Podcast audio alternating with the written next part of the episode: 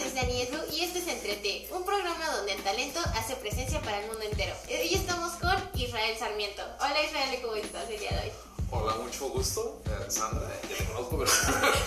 Hola. ah, muy bien, muchas gracias por preguntar. Y muy agradecido por invitarme a tu programa. ¿Qué tal? ¿Cómo, cómo va todo la vida ahí? Pues cool, o sea, quitando el hecho de que hay una pandemia, ¿sabes? Todo yo, bien. yo- yo creo que si quitamos Todo todo, sigue normal. todo ese asunto, yo creo que estoy, estoy bien, estoy bien.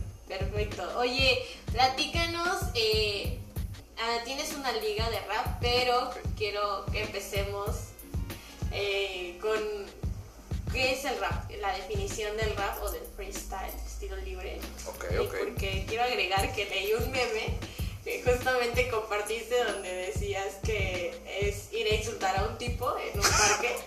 Y, y el que se insulte mejor gana, entonces me interesó mucho, dije yo también. Mejor definición no hay, ¿sabes? O sea, Dije, bueno, aquí el experto en freestyle que nos explique que el, el poderosísimo experto, ¿no? O sea, el que hizo la liga en Tlaxcala, que nos explique qué es. Ah, caray. Ok. Explicando primero la, la parte del rap, es, es una, es una rama del hip hop. El, el hip hop se forma por cuatro ramas. Una de ellas es el rap. Y el rap, por sus siglas, es ritmo y poesía. En inglés no se pronunciaron en inglés, así que no quiero meter la pata aquí. Pero es ritmo y poesía. And poetry. Ese asunto, ¿no? Entonces, freestyle, eh, por su parte, es estilo libre que básicamente es improvisar rap. Improvisar rap todo al momento. Y batallas de freestyle, ya es aparte, o sea, batallas de freestyle ya es utilizar esta habilidad de poder improvisar el rap contra otras personas o utilizando estímulos en modo de batalla, ¿no? Para demostrar quién, quién lo hace mejor en, en este aspecto. Em, sí hay uno que otro insulto, por así llamarlo, o sea, es, es inevitable porque pues... el- Porque estás caliente y es, es- es que es eso, es que el, el freestyle, al, al ser improvisado, es lo que tienes en la cabeza al momento. Obviamente hay, hay personas que piensan un poco antes, pero por lo regular es estar al momento lo que tu mente está, está pensando, o ni, ni siquiera está pensando, pasas de, de tu cabeza a tu boca. Y entonces eh, sí suele haber uno que otro insulto, pero pues ahí mismo se mide la, el nivel de habilidad que tú debes de tener para poder ganar una batalla de freestyle, ¿no? Por ejemplo, yo he sido jurado en varias este, ocasiones, en muchas ocasiones aquí en, aquí en el estado y fuera de. Eh, uno de los aspectos que yo voy calificando es esta habilidad de no ir al recurso fácil. Porque, ok, todos tenemos, eh, todos esos freestylers, todos tenemos la base de ir a improvisar. Ok, ya es el primer escalón, es lo básico, que, rimes. Ahora, ¿cómo vas a llevar esa habilidad más allá? ¿No? Eso es lo que hace determinar quién gana y quién pierde. Quién tiene mayor habilidad para poder estar haciendo esto. Entonces, básicamente es, es eso, es rap improvisado, freestyle, batallas de freestyle, es batallas de rap improvisado. ¿Y qué características debe tener una persona que quiere dedicar a... O sea, yo no podría dedicarme al. A insultar gente, Rimando. Oye, tú, Ok. ay, gorda. No sé. Oye, Es divertido, ¿eh? O sea, deberías intentarlo, es, es una catarsis muy chida. entre mis hobbies Entre nuevos. mis homies, ¿no? Pues mira, yo considero que las características que debe tener una persona es simplemente que le guste. Ya. Eso es todo. Porque hay, ah, hay muchos perfiles. O sea, hay desde eh, el típico rapero cholero, así todo, todo cholo. Hay desde el típico niño que le gusta mucho las batallas y empieza con ello. Hay desde personas que llevan muchos años, ya, ya están un poco más grandes, ya son mayores y le siguen dando. Entonces yo lo que considero es que no hay como que una característica de solo si tienes esto y esto y esto, puedes ser freestyler. O sea, para mí la que sí es que te guste y que tengas ganas de hacerlo. Eh, por, por ejemplo, ¿no? Eh, tú decías, no, es que yo no me siento tal. Pero digamos, si a ti te gusta y tú quisieras intentarlo de manera real, lo puedes hacer. Porque simplemente es empezar a, a entrenar tu mente para, para improvisar rap. Porque te gusta. Entonces es eso, simplemente que te gusta. ¿Y en qué otras actividades diferentes al rap o al freestyle te ha ayudado justamente eso? Ok, ok. Eh, pues aquí va esta, esta parte interesante. Como es tu mente hablando al momento e improvisando, pues todo lo que tú digas rapeando es lo que tienes en mente. La primera premisa. La segunda, entonces tú tienes que tener en, en tu mente eh, ciertos, em, cierto contexto, eh, ciertas vivencias, por así llamarlo. Porque entre más contexto y más vivencias tengas, mayor habilidad vas a poder tener a la hora de contar lo que quieres contar. Entonces, para poder hacer esto, eh, yo lo que hago es consumir diferentes cosas. Me gusta mucho, eh, no sé, a mí yo estudio comunicación, entonces todo ese, todo ese rollo me gusta. Eso me sirve a la hora de improvisar, porque yo lo que tengo en mi mente lo puedo soltar ahí. Eh, la música que escucho, las películas que veo, todo lo que tú consumes es lo que vas a poder soltar a la hora de estar improvisando. Entonces, si tú quieres tener un mayor repertorio, culturízate más. Esa es como que la, una estrategia que yo podría decir. Entre más cultura tengas, más artillería vas a poder tener para poder soltarlo al improvisar. Ah, tienes que ser inteligente para estar en freestyle. algo sí, algo sí. Culto, culto. ¿Y por qué el octavo elegido? ¿Mm? ¿Por qué el octavo elegido? Uf, excelente pregunta. ¿De dónde viene el 8, el octavo? ¿Por qué el octavo? Ok, ok. El octavo elegido. Todo nace porque antes del octavo elegido eh, no habían tantas competencias de freestyle aquí en Tlaxcala. Tlaxcala es un estado muy pequeño, ¿vale? Entonces, a diferencia de, lugares donde hay mucha gente como Ciudad de México, ahí, ahí había ligas establecidas como tal, aquí en Tlaxcala no. Entonces, los torneos que habían, eh, normalmente llegaban gente de, de 12 a 8 participantes. Siempre empezaba en cuartos de final. O sea, eh, ocho personas participando. Era como un número constante que había ahí, 8, 8, 8. Entonces yo cuando inicié este proyecto, yo inicié con, con, ese, con ese contexto de que normalmente aquí en Tlaxcala, por mucho, ocho participantes. Entonces yo creo un formato para específicamente ocho participantes. Porque para, para ser sinceros, no creí que llegara tanta gente. O sea, era como, ¿saben qué? Yo quiero eh, empezar esta liga obviamente como visión yo tengo que se expanda o que crezca, pero entre tus ambiciones tratas de, ser un poco realista, digo, ok, o sea, va a costar, yo creo que termino toda una temporada y apenas va a ir como que creciendo el, circuito. Pero, pero no, llegaron mucha gente. Entonces, eh, oh, oh. Ah, ah, caray. Achis, achis, esto no era lo que yo quería. Efectivamente, pero hasta eso ayudó. Pero eso lo explico, lo, lo explico un poco después seguimos con lo del nombre. Entonces, empieza con el formato, es dedicado para ocho participantes, porque eh, se tenía el contexto de que normalmente se, participaba con ocho. Entonces, ahí viene el octavo y también de que personalmente es, un número favorito. Eh, por huellas random del destino, eh, siempre el 8 ha estado presente en varias cosas en, mi vida, entonces pues como que todo, todo compaginó me, gustó cómo sonó, o sea, el octavo elegido eh, por el 8 que te acabo de comentar, los ocho participantes, eh, también porque si lo volteas es un infinito, es, tiene mucho simbolismo, ¿no? Entonces, el octavo elegido, por eso es. Y eh, viaja, bueno, ganaste, perdón, un viaje a Costa Rica en una liga, en un concurso, no sé cómo se diga, y, y no fuiste. ¿Qué onda? Ah, caray comprometedor. Esa no me la esperaba, ¿Por qué no voy al viaje de Costa Rica?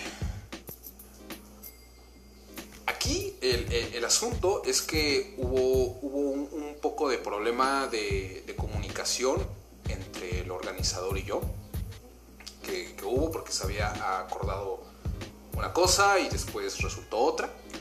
Eh, no, quiero, no quiero culpar a ese organizador o hablar mal, mal de él como tal, porque él cumplió, él compró el boleto, ya estaba todo, para, todo listo para ello, pero hubo este, ciertas, ciertas cosas que no me parecieron, pero eso ya lo dejo más a un aspecto personal, por así llamarlo, o sea, no quiero culparlo como tal, ¿no? O sea, fueron, fue falta de comunicación con el organizador, hasta ahí lo dejo, para no, para no mezclar un poco más de, de, de asunto, pero insisto y aclaro, no, no quiero culparlo. Hasta ahí. No quieres juzgar a nadie. Exacto, no quiero juzgar a nadie, ¿no? todo bien, todo tranquilo. Ante los ojos del Señor todos somos iguales. no hay problema. no hay problemita. Todo cool aquí. Todo, todo cool, todo cool. Ok. Oye, y cuéntanos de Conafe. O sea, pues, ya sé, y yo ya sé, pero cuéntanos un poquito de Conafe. ¿Cómo es trabajar en Conafe ser maestro, de literal de pasar de ser un estudiante normal y común a ser maestro de 5, 10, 15 niños, 6, 8, pero ser maestro, una figura de autoridad, enseñar, traspasar conocimientos y no solo eso, sino fuera de, o sea, en una comunidad rural eh, con situaciones a las que tal vez no estás acostumbrado a vivir. ¿Cómo es eso para ti?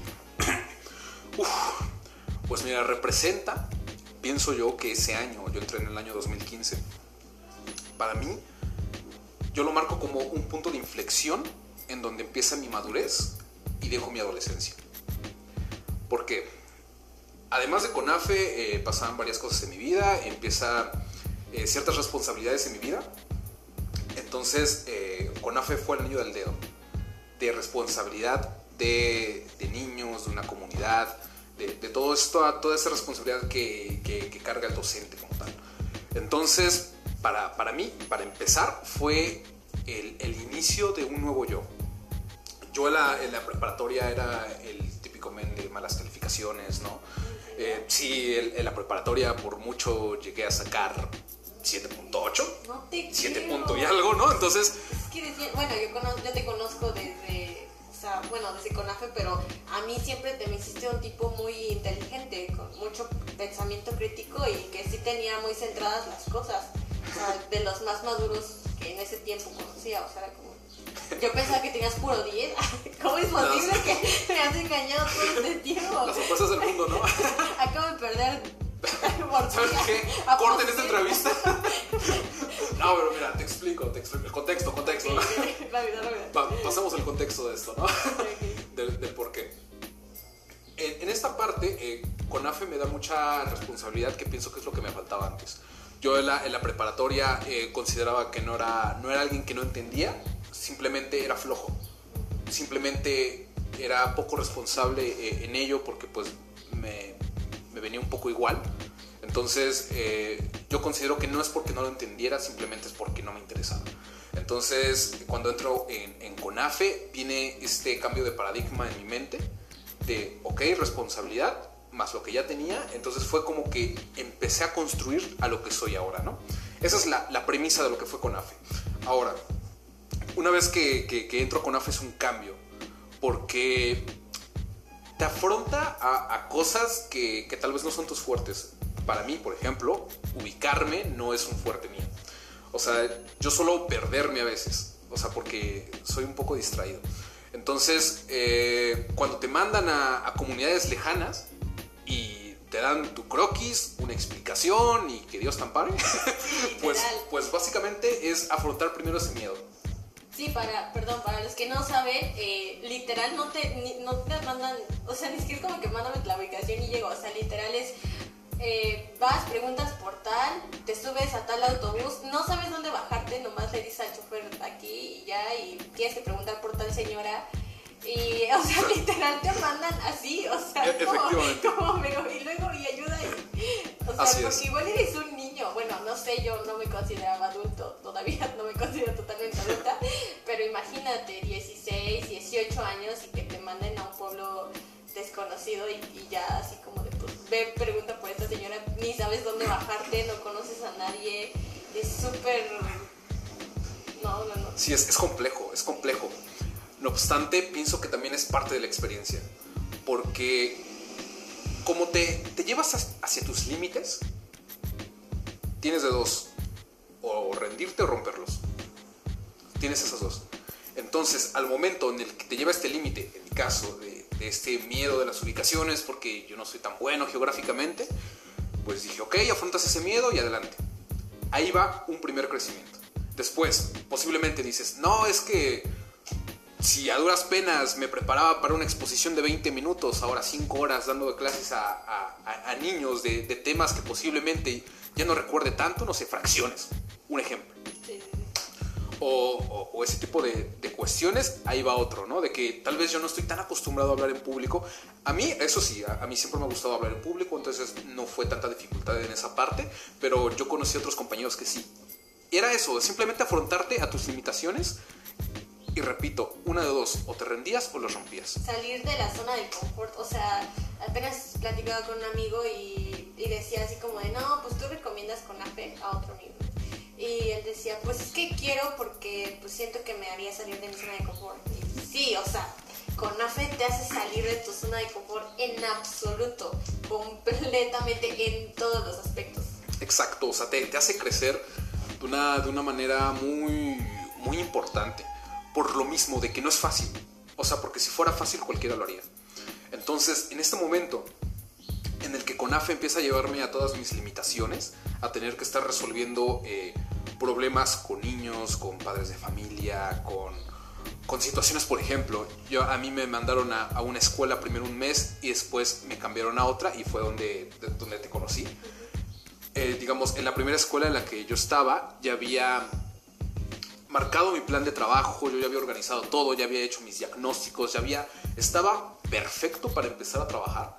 Eh, los padres de familia eh, me querían mucho, o sea, desde el momento en el que eh, dijeron que me iban a cambiar, ellos también fueron a abogar para que no me cambiaran, pero pues todo era un problema de matrícula. Entonces yo comprendo también al, a, al CONAFE ajá, de, del por qué toma ese tipo de decisiones, porque pues no están en ellos, son cuestiones administrativas. Entonces eh, me hacen el, el, cambio y ese fue otro golpe de saber, eh, yo vine aquí, este es mi proyecto, ya tengo todo planeado y ¿sabes qué joven? No. Vete a otro lugar donde ya empezaron, donde ya llevan un, un mes de trabajo y ahora vete a acoplar. Y tomando en cuenta que como eran mis primeros niños, ya había como que tomado ese, ese cariño de, ya, son, son mis primeros niños, ¿no?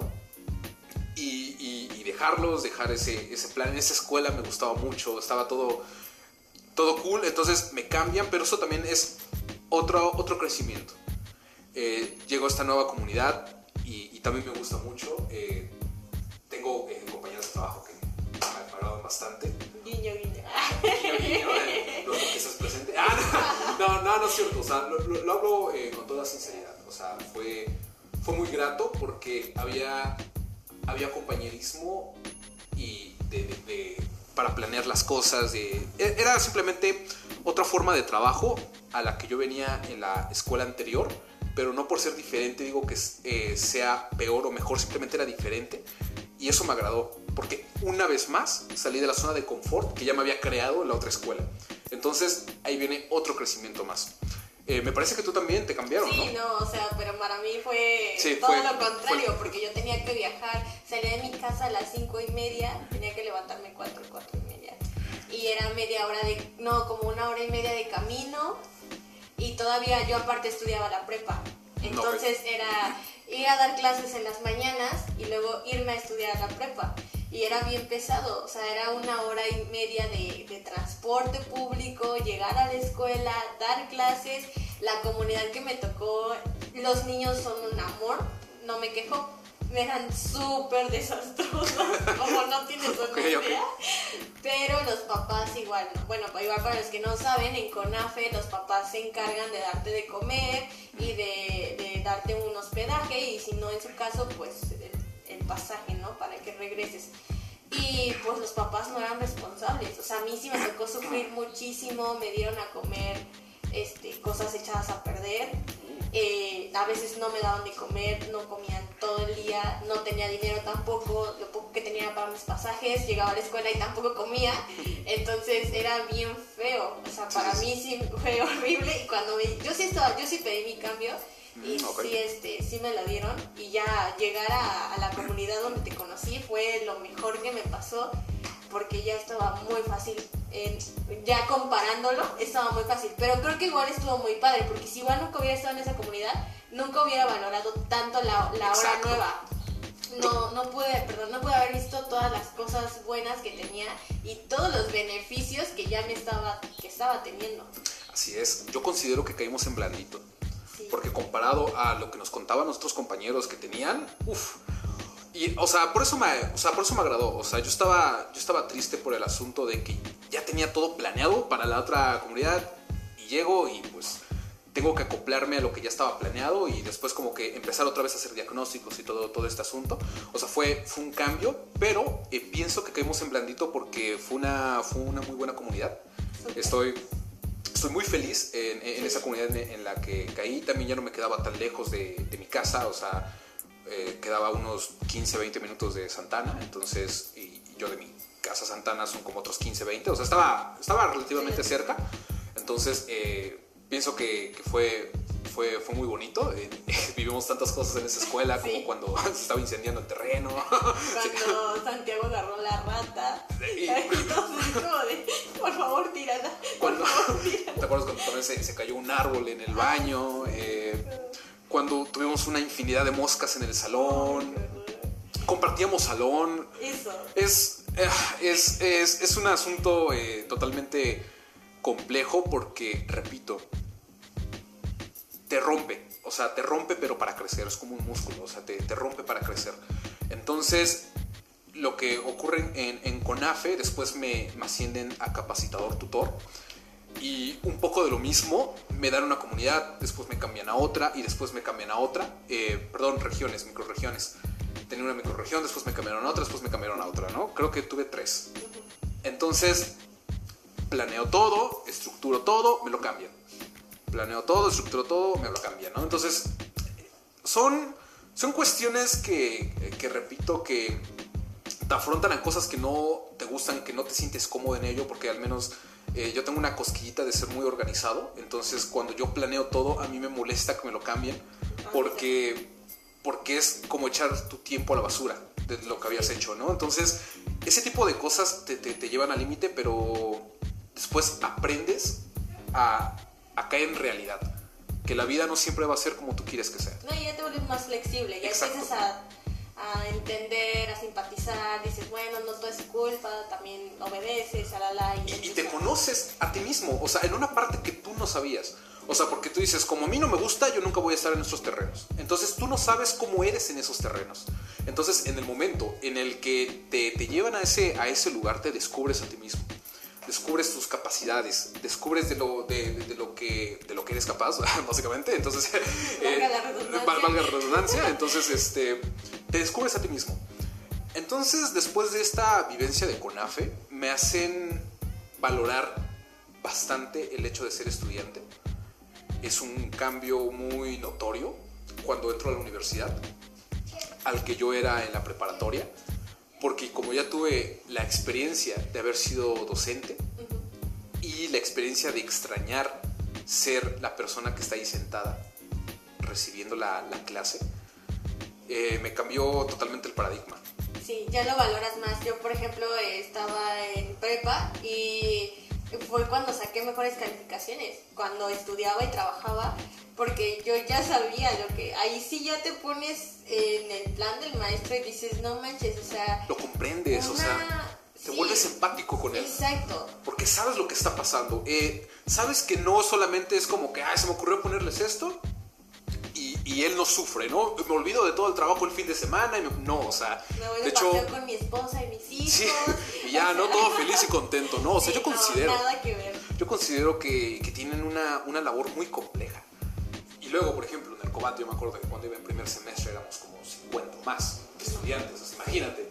Con que un docente dije, una tarea, ya tiene 50 tareas que revisar. Ojo ahí, Ojo ahí, sí. ¿no? Entonces, eh, uno, uno valora, uno valora el trabajo del docente, uno también valora, porque cuando uno es estudiante es fácil quejarse.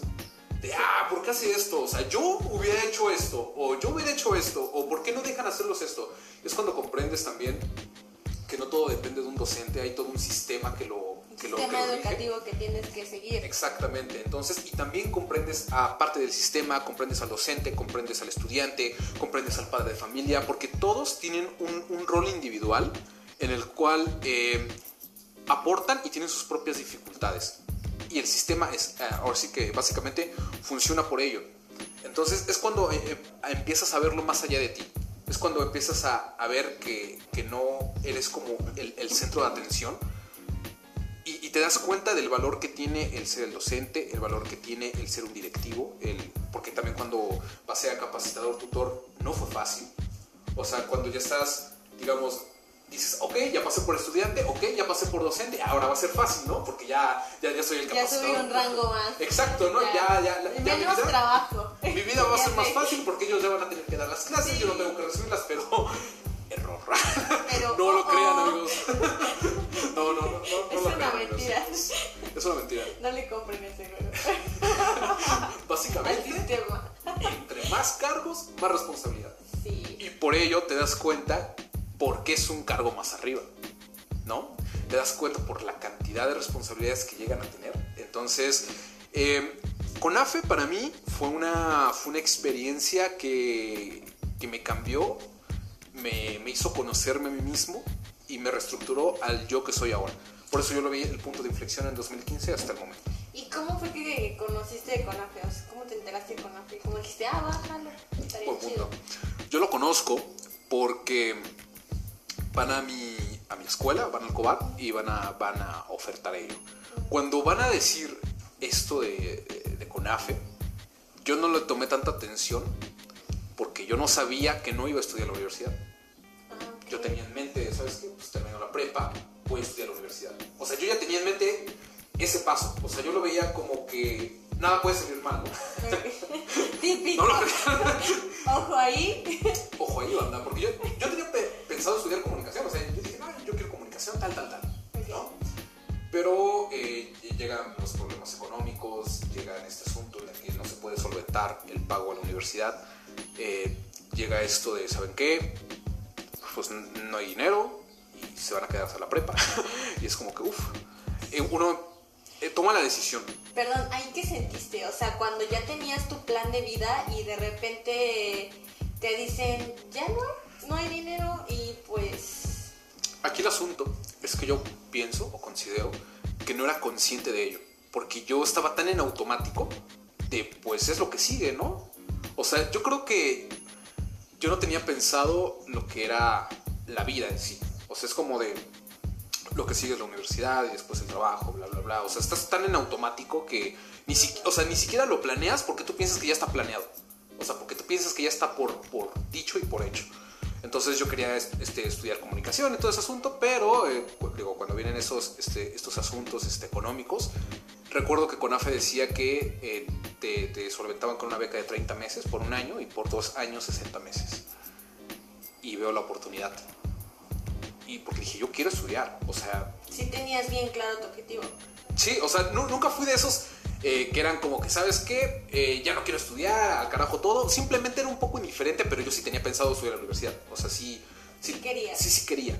Porque yo, yo confiaba en mi capacidad. Porque yo desde que estaba en la, en la- en la- en la preparatoria, yo dije, mira, tengo malas calificaciones, pero yo sé por qué. O sea, yo, yo siempre me, me conocí a mí mismo. O sea, yo, yo sabía que no tengo malas calificaciones, pero es porque llego tarde, porque me da flojera pararme, porque luego no quiero entregar una tarea, pero yo tenía en claro por qué era. ¿Y sabes qué pasa? Que muchas, muchos jóvenes he visto que, por ejemplo, en la universidad, que igual veníamos platicando justamente de eso, ¿no? Que el sistema educativo está pues mediocre, básicamente, y que muchas, muchos jóvenes dicen, es que ¿para qué estudio la universidad?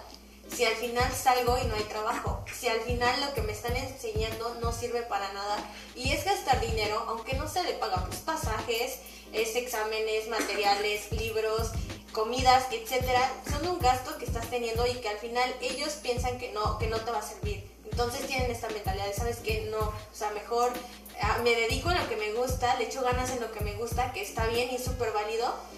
Y, pero cada vez veo más este tipo de pensamiento en los jóvenes, que ya no es como una, pues sí, como lo que decías, ya es lo que sigue, sino es como, bueno, ¿para qué voy a seguir en eso? Voy a invertir si en realidad ni siquiera es lo que yo quiero o sé que no me van a enseñar lo que yo necesito y al final voy a salir y no voy a tener empleo, no voy a tener trabajo y si voy a tener va a ser muy mal pagado y no va a ser remunerable a lo que yo invertí en mi educación. Exacto, es, pienso que hay, hay una etapa en la de que hay muchas quejas. De, es que esto, es que esto, y esto y esto.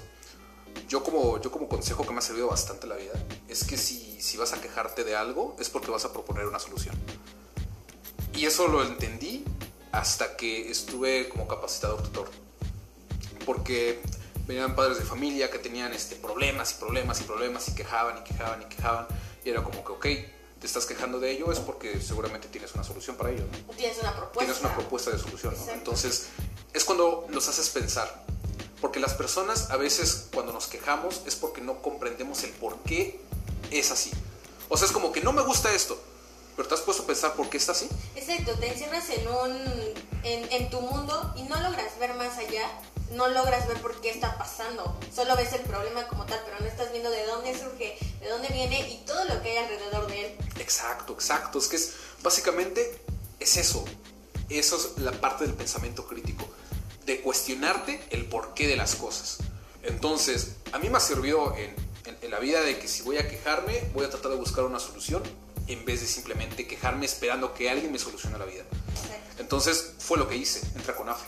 Dije, ¿sabes qué? Eh, yo no me voy a conformar con simplemente quedarme con la preparatoria porque yo quiero estudiar.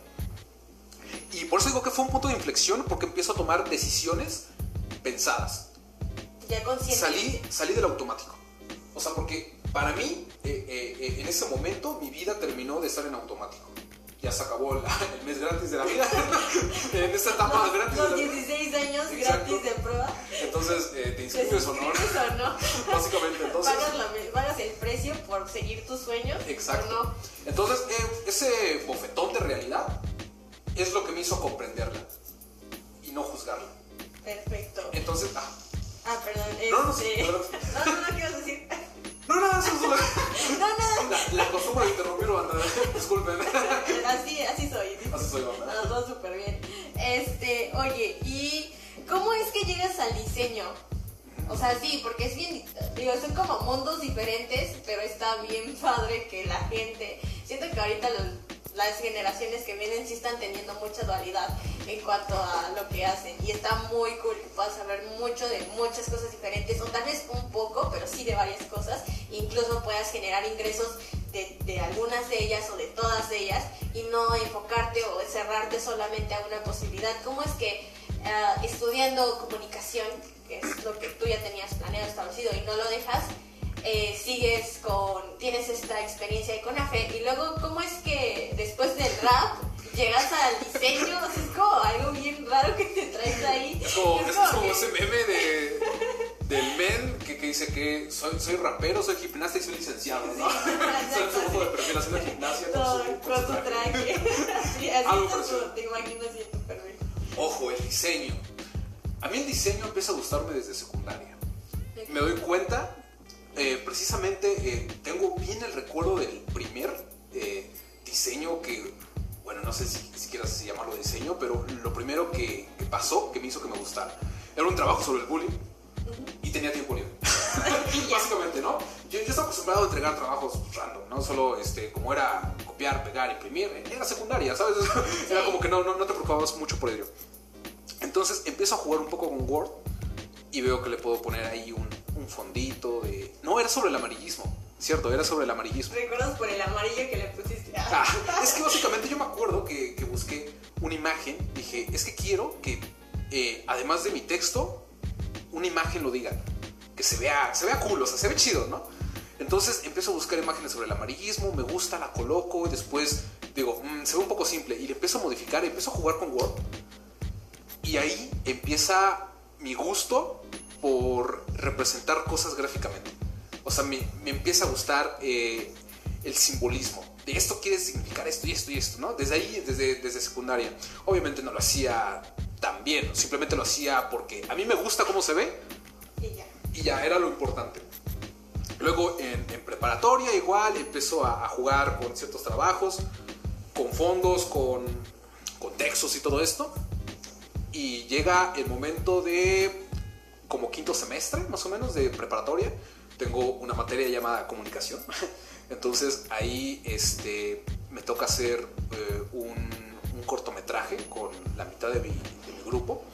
Y es cuando empiezo a tomarme las cosas en serio. O sea, yo con un celular Motorola de ese año, o sea, imagínense cómo, cómo grababa, eh, con no tantos conocimientos de, de edición, ni de guion, ni de nada. Es como todo con empirismo a lo que ya había pensado, visto, consumido o hecho. Y saco un cortometraje y me gusta empezar a editar. Y empiezo a editar y me empieza a gustar. Y ahí empezó a tomarle gusto a los programas de edición. Empecé editando videos en Sony Vegas. Ese, Uy, o sea, uy, años. ¿No? O sea, Eh, como lo más básico. Sí, sí, sí. Y, y me encantó. O sea, fue como que hice la portada de mi cortometraje. O sea, todo lo tomé en serio y desde ahí decidí estudiar comunicación. ya después lo fui este, perfeccionando a lo largo de la carrera. Cuando hago lo del octavo elegido, yo hago toda la publicidad del octavo. Toda, toda, toda me la, me la chuto solito. Desde, desde flyers, desde pósters, de videos. Y empiezo a experimentar, experimentar experimentar. Porque algo que siempre me ha gustado es ver lo que ya está hecho y tratar de salir de ello. Pero eh, marcando una diferencia. De hecho, el eslogan de, del octavo elegido es, es marca la diferencia, rompe límite. Esas dos palabras, o más bien esas dos oraciones, pienso que me engloban totalmente. O sea, es como que para mí eso representa el CONAF, eso representa lo del diseño, representa lo del rap, representa lo de la universidad, todo eso. Marca la diferencia, rompe límite. Ah. Entonces... Ah, uy, uy. Ah, perro, ¿no? Pues, Despertamos bravos. pues básicamente eso. ¿Qué eso de comer? Así empecé el diseño. Ah, que de hecho Israel nos hizo el logotipo de Entre T. Este, fue diseñado completamente por él. Igual si gustas darnos una breve explicación así rapidísimo. Ah, perfecto. Me encantó, miren. Como se puedan dar cuenta, esto es un micrófono, ¿vale? Pero a su vez representa una taza de té, porque el programa se llama Entre Té, ¿no? Además de ser una taza, esto representa eh, pláticas, conversaciones amenas, como lo que estamos teniendo ahorita. Estamos tomando una, eh, iba a ser una taza, pero un vaso de café y estamos charlando en una plática espontánea. Por ello mismo, representa este símbolo que es de la comunicación y a su vez también representa eh, el humo de la taza de té, ¿no? Entonces todo esto representa lo que, lo que es el programa. Es un podcast, eh, básicamente para conversaciones amenas, donde, donde fluye la, comunicación como tal. Entonces, al, al, hacer este, este logo, ah, por cierto, lo olvidaba, ¿no? Eh, la T de acá, pues obviamente entre T y también tiene una T invertida. Yo cuando hago logos me gusta que no haya elementos extra. Todo tiene que significar algo. Tiene que haber un simbolismo, porque eso para mí es lo que hace diferente a, un logo, que signifique algo. Porque fácil, o sea, créanme, muy, muy fácil es ir a, no sé, a Wix, poner eh, generador de logos de Wix, te pone una imagen genérica, se ve estética, pero no te está representando nada. No está, como les decía en el eslogan, no, no estás marcando la diferencia, estás haciendo un poco más de lo mismo. Entonces, al hacer logos tan personalizados que, representan lo que es, eh, en este caso, el programa, eso es lo que, lo que marca la diferencia. Porque esto simboliza, esto es único, esto, esto no lo encuentras en otro lugar porque está hecho precisamente para, para este programa. Entonces, eh, en esa parte también me gusta el diseño, eh, porque sigue, sigue esta filosofía de vida, le podría, le podría decir, de estar marcando la diferencia y cómo desde el individualismo, desde cosas únicas. Entonces, por eso. Muchísimas gracias por el diseño, Israel. Cómpralo. Este, ah, no sé. pronto vamos a tener nuestra tienda en línea de Anuncio no pagado. por ahí no te cargo. no, no te preocupes. Oye, y ya este, pues para terminar, que quiero hacerte una pregunta ya como, pues sí personal, porque siento que me va a ayudar muchísimo a mí. Ah, porque es ser fiel a ti mismo. Digo, hacemos un, un previo, una previa entrevista antes de estar aquí pues para conocer un poco más. Y tú mencionabas el ser fiel a ti mismo. Y la verdad es que yo siempre eh, te he visto muy, pues sí, muy fiel, ¿vale? Gracias. ¿eh? Contigo mismo, o sea, digo, no, no conozco relaciones interpersonales, hay que también. También, también, también. Pero a ti eso me impresiona mucho porque yo no, no soy siempre. Yo creo que nadie que yo conozca, excepto tú, este, en algún momento ha caído por presión social, eh, familiar, etc. Y la verdad es que yo, por lo mucho poco que te conozco, siempre has sido muy fiel a ti mismo, en todo, en tus ideas. Igual me gusta porque siempre, o sea, siempre tienes como la posibilidad de, de sí, o sea, tal vez puede ser, pero mi postura es esta y voy a investigar más al tema respecto a, ¿no? pero sí eres muy fiel a ti mismo. ¿De dónde vienes? No sé si no sé si sea algo como de que ya naces con eso o que tu familia y tu contexto te, ha generado ser fiel a ti. No sé de dónde venga, igual no sé si tú realmente sepas de dónde viene eso, de dónde nace todo eso y qué es como lo que podrías un consejillo que nos podrías dar para mantenernos fieles a nosotros mismos y qué ventajas hay en todo esto. Uf, uf, uf y recontra uf. es, es, una pregunta muy interesante porque es, yo pienso que es, es con ambas. O sea, pienso, yo, desde chiquito eh, me gustaba ser muy preguntón. O sea, era como que muy crítico, me gustaba preguntar, preguntar, preguntar, preguntar. Entonces yo pienso que desde el nacimiento viene esta parte, pero obviamente el contexto me ayudó a pulirlo, ¿no? Ahora, ¿de dónde viene, de dónde viene esto? De, como tal, ¿no?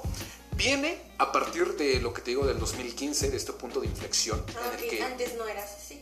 No tanto. Ah, o sea, yo, o sea, sí, pero no lo había descubierto. No era consciente de. Ah, ok, perfecto. O sea, no era consciente de. Y me explico. Porque antes lo era sin ser consciente porque, eh, como, como dato, al menos yo, este, yo no tomo, yo no fumo, no me drogo. Y eso que he estado mucho en, este contexto de, por ejemplo, de, de, del, rap. O sea, no digo que, todos sean así, pero normalmente eh, en ciertos eventos pues suele haber mucha gente pues, que toma, que fuma, en la preparatoria, ¿cuántos no? O sea, eh, básicamente en secundaria, o sea, eh, en estos momentos en el que la banda empieza a buscar cierta identidad y este, empiezan a ejercerte presión de que toma, porque eso debes hacer, ¿no? eres sí, adolescente. Sí, eso, eso, debes hacer para convivir, ¿no? Y yo siempre era muy firme de no, no quiero. Porque no, no. Entonces, desde ahí yo empezaba a tomar esas decisiones de que no me importa la presión. Si no quiero, no quiero y si sí quiero, sí quiero. Entonces era, desde ahí yo empezaba a respetar, pero empiezo a ser consciente de esto. Desde que eh, parte este punto de inflexión, yo antes del 2015 no tenía buena autoestima. O sea, estaba en mi etapa adolescente. Entonces eh, yo creo que era muy voluble en el aspecto de las emociones y todo este, todo este asunto. ¿Por qué? Porque todo eso tiene que ver con autoestima. El autoestima no se construye sola la autoestima tienes que construirla desde abajo. Desde el autoconocimiento, desde la autopercepción, desde el autorrespeto. Todo esto, ¿no? Entonces, desde el momento en que yo empiezo a conocerme a mí, ¿para qué soy bueno? ¿Para qué soy malo? ¿Qué son mis cuestiones negativas? ¿Qué son mis cuestiones positivas? ¿Está bien hacer esto? ¿Está mal hacer esto? O eh, básicamente es reconocer tus emociones. Estoy triste, no está mal, soy humano. Estoy enojado, también no está mal, soy humano. empiezo a reconocerme empiezo a ver que lo negativo no necesariamente tiene que ser malo, porque todos tenemos eh, aspectos negativos, pero no por ello eres una mala persona, simplemente eres un humano. Entonces, cuando tú empiezas a autoconocerte y autoaceptarte y a cuestionarte todo en, en la parte de pensamiento crítico, te das cuenta que no, que no importa lo demás, o sea, porque siempre, siempre, siempre va a haber una crítica. Hagas lo que hagas, va a haber una crítica. Entonces, si siempre va a haber una crítica, ¿por qué no hacer lo que tú quieres? ¿Por qué no simplemente eh, ser tú mismo sin tener que encajar con los demás? Porque, ojo, no vas a encajar con todos. Cuando empiezas a ser tú mismo, van a haber personas que les va a chocar mucho tu idea de por qué no estás haciendo lo que todos hacen. Porque es algo, inclusive es natural del ser humano empezar a imitar personas. Es es, natural y por eso no culpo a nadie por hacerlo. O sea, por eso es a lo que te decía, lo negativo no necesariamente tiene que ser malo. Es, uno comprende lo que está pasando, ¿no? Entonces, eh, cuando, cuando empiezo a conocerme a mí mismo y empiezo a tener este pensamiento crítico de cuestionar todo, digo, pero ¿por qué?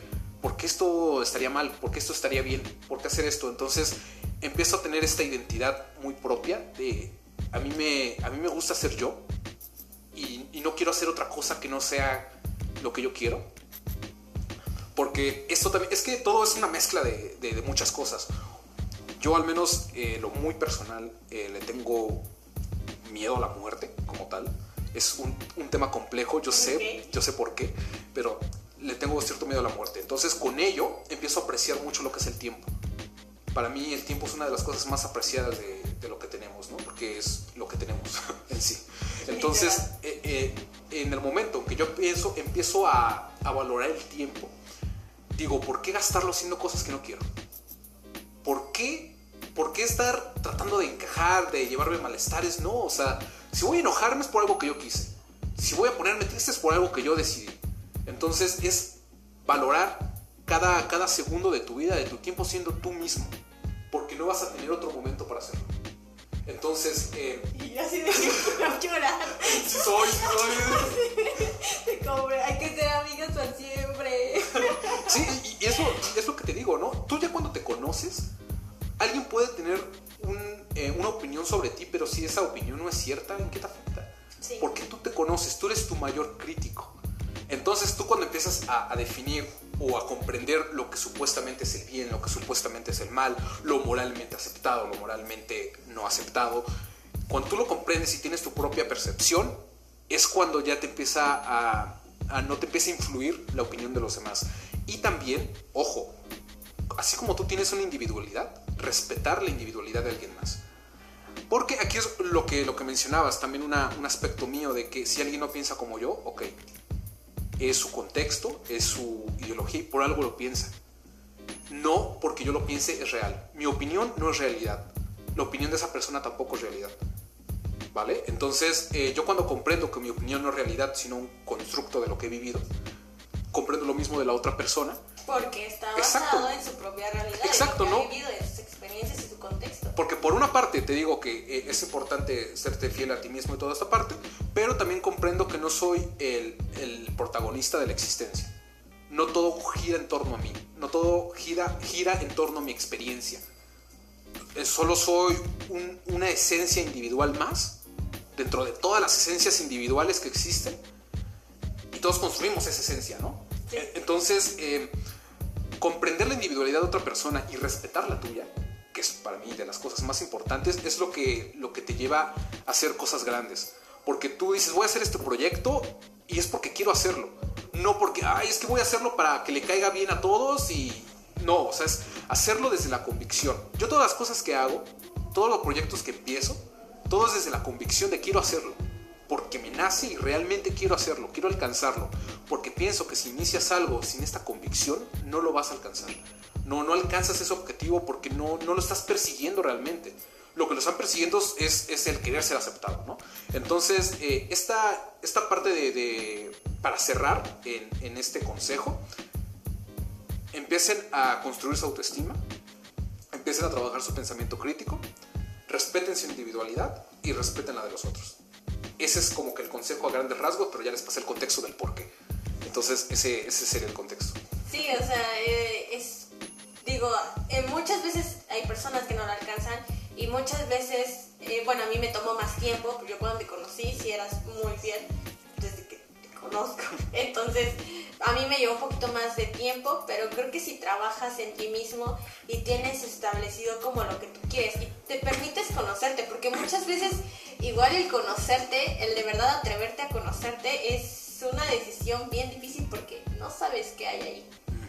De verdad no Sí. tienes ni idea. Y, y conocerte de verdad, tus defectos, tus virtudes y todo el contexto que, que has traído es bien difícil enfrentarte. Porque es lo que mencionas, tú eres tu propio crítico. Eh, Lo que digan los demás no importa, lo que tú digas de ti, lo que tú pienses de ti es como lo que va a marcar. Exacto, o sea, porque imagínate, si a veces te duele que alguien te defraude, defraudate a ti mismo. Que, o sea, si eres, se supone, en lo que más puedes confiar, porque eres tú. Te vas No. a tener para toda la vida. Exacto, ¿no? Todo el tiempo estás contigo mismo y que ni siquiera te puedas ser fiel a ti, que ni siquiera te puedas eh, dar lo que te gusta, lo que eres y tener que reprimirte solo para hacer feliz a alguien o porque la sociedad dice que es lo que debes de hacer. Es como...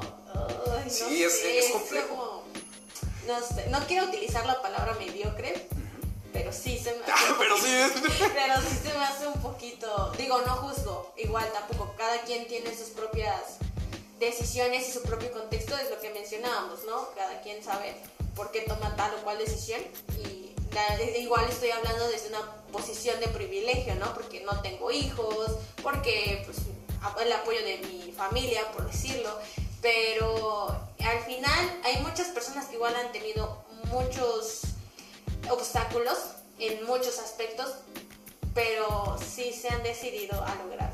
Y creo que es lo bien, lo chido, porque si ellos que tuvieron muchos obstáculos y lo lograron, yo que no tengo tantos, ¿por qué no lo haría? Exacto. O- otra cosa que también eh, quisiera recalcar en esta parte de la, de la individualidad es comprender que lo que a mí me funciona puede que a alguien más no le funcione y no está mal. No está mal por eso, por lo mismo. Tenemos contextos distintos. Eh, a mí me puede tomar un tiempo, otra persona le puede tomar otro tiempo, porque no hay una regla general que te diga, sabes que todos van a hacer esto, porque todos son distintos. Todos tienen una vida distinta, todos tienen características distintas. Y también en esta parte de pensamiento crítico, de empezar a entender las palabras y las cargas positivas o negativas que pueden llegar a tener. Por ejemplo, la palabra mediocridad. La escuchamos y decimos es algo eh, negativo, ¿sí? Pero si, por ejemplo, si yo llego a un momento de mi vida y empiezo a, criticarme a mí mismo y decir, ¿sabes qué? Estoy siendo mediocre. Ok. ¿Qué voy a hacer para cambiarlo? Es a lo que me refería hace rato de, de también si vas a quejarte de algo, dar una solución, incluye a ti mismo. Y es bueno reconocer, o sea, es como que, ok, estoy aquí, este, si es, si en este momento estoy estancado y soy mediocre, pero es, es por qué, porque tuve esta vida, porque tuve este contexto, tuve estas personas, no tuve estas personas. Es, es, comprender el por qué estás ahí y no te culpes, no te culpes a ti mismo, o sea, estás ahí por algo. Y es válido, o sea, no, digo, yo también he sido mediocre muchas veces, incluso actualmente a veces soy mediocre. Y, y ¿sabes qué es lo peor? Que eres consciente, ¿no? sí, sí, sí, consciente de que estás siendo mediocre. Creo que eso es aún peor. Pero sí, o sea, no pasa nada. Muchas veces la mediocridad también te ayuda. Sí. Es que es eso, es a, lo que me refería de que tenemos que comprender las cosas que por algo están ahí. Exacto, y no compararte, porque al final todos somos diferentes, cada quien tiene su estilo, sus pensamientos, su contexto, pero sí es importante darte cuenta para poder focalizarlo y trabajar en ello, porque igual no te puedes quedar estancado. Sí, ojo, la vida no es perfecta, no hay una, una guía que te dice, ¿sabes qué? Tienes que ser así toda la vida para vivirla feliz, porque la felicidad inclusive es un momento siempre son momentos, no es, no es un estado como tal. Entonces es, es comprender y quitarnos esta carga de, de, joder, es que yo no soy así, o yo no tengo esto, yo no... Sí, sí, sí, o de que él ya tiene 20 y yo no he hecho nada y yo ya tengo 26, ¿no? Y, él a lo mejor ya hizo esto y esto y esto y esto y yo tengo 26 y no he hecho nada en mi vida. O sea, no. Sí, o sea, es, respeta la individualidad de esa persona y la tuya. Porque, ok, si él tiene eso, es porque él vivió ciertas cosas. Si tú no lo tienes aún, es porque no has vivido ciertas cosas, pero también dejarlo de ver desde ese lado materialista o tal, es como que, ok, eh, esa persona tiene esto, pero es feliz, sí. Yo puedo tener, eh, o no puedo tener esto y también soy feliz, sí. ¿Qué es lo malo? Exacto, eh, fíjate que hay una frase, un dialoguito ahí, que me gusta mucho y se me ha quedado aquí desde la primera vez que lo escuché en un podcast igual, que decía dos escritores y pasa el tipo más rico del mundo y, su amigo le dice, oye, ¿no sientes envidia de, que este tipo tiene muchísimo más dinero y tú con tu libro, que, es el más vendido, no logras ni alcanzar un cuarto de lo que él tiene? Y el escritor le dice, pero yo tengo algo que él nunca va a tener, suficiente. Y dices... No, no, no, o sea, pero digo, exacto, al final para ti para ti eso está bien y suficiente, no te compares. Digo, a lo mejor ese tipo tiene mucho dinero, pero ahí vamos, ¿cuál es tu definición de éxito? Si tienes realmente una definición de éxito o esta definición de éxito ha sido construida por tus papás, por tu familia o por la sociedad. Ya sé, es como un tema muy complejo, pero yo creo que igual en otro podcast nos los aventamos muy, muy más a fondo en ese aspecto, pero queríamos eh, reconocer todas las dualidades que tienes y en las cuales eres muy chingón. Eh, todo lo que has hecho desde cero y, pues que sigues adelante, qué chido. Yo espero que alguien pueda ver esto e inspirarse y decir, yo también puedo hacer esto, ¿no? En lo que me gusta tal vez, o puedo iniciar esto. Y al final, pues no necesitas tanto dinero, que es lo que igual está muy estructurado, que necesitas dinero para hacer las cosas. Solo necesitas querer hacerlo. Y ya, y está muy chido. Tenemos personas aquí en Tlaxcala que lo están logrando, que lo están haciendo, y pues qué padre, aquí estamos. Así es. Eh, básicamente eh, es, es eso y ojo, no se confundan de cuando digo individualidad es solamente fíjate en ti mismo, no. Por algo estamos aquí, porque nos construimos con base a todos. Respétate a ti mismo, pero apoya a los demás. Por eso mismo es que, que, acepté eh, venir aquí, porque a mí me gusta compartir eh, lo que sé y me gusta aprender de los demás. Entonces es, es importantísimo eso, o sea, una de las mejores maneras de, de- de aprender es charlando, es, es- es escuchando, compartiendo experiencias. Entonces, eh, ojalá, espero que esto le haya servido a alguien. Ojalá, espero que sí. Y, este, y disfruten y empiecen a, a- a vivir su, su indi- individualidad, pero apoyando a los demás. O sea, no, no lo confundan con simplemente yo, lo único que importo soy yo. Ya. Exacto. Todos los demás, bye. Exacto, ¿no? No, Es- no, no. Todos somos parte de lo mismo. Exacto, siempre hay que apoyarnos mutuamente. Y dejamos aquí tus redes sociales, igual para que si gustan puedan ahí checarte, hacer ver lo que haces, igual participar en el torneo de freestyle, sé cómo se diga. Me siento como señora en estos temas. Sí, sí. Ahí con tu PC, niño, ve a jugar.